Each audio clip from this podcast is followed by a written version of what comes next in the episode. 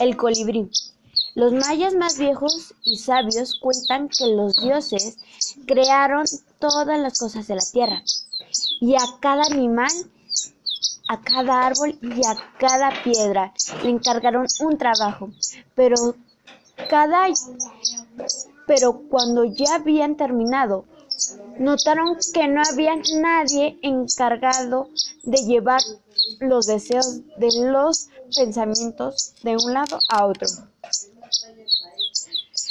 Como ya no tenía barro ni maíz para hacer otro animal, tomaron una piedra de jade y tallaron una flecha.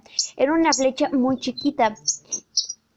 Cuando estuvo lista, soplaron sobre ella y la flechita salió volando.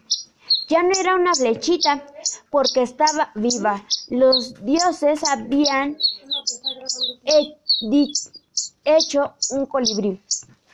Era tan frágil y tan ligero el colibrí que podían acercarse a las flores más delicadas sin mover un solo pétalo las plumas brillaban debajo del sol como gotas de lluvia y, y reflejaban todos los colores.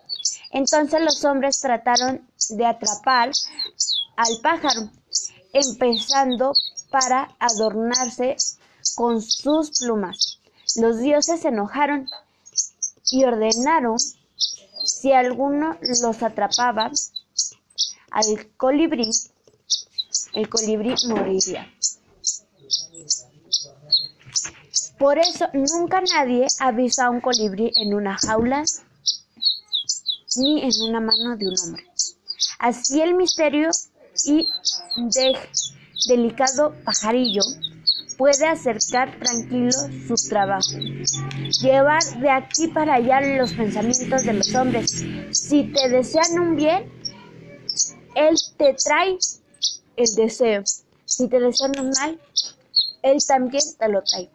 El colibrí vuela alrededor de tu cabeza. No lo toques. Él tomará tu deseo y lo llevará a otros. Piensas bien y desea cosas buenas para todos. Para alguna, para algún pasar el colibrí por alguna pasa el colibrí por tu camino. Puede ser por un bien o puede ser por un mal.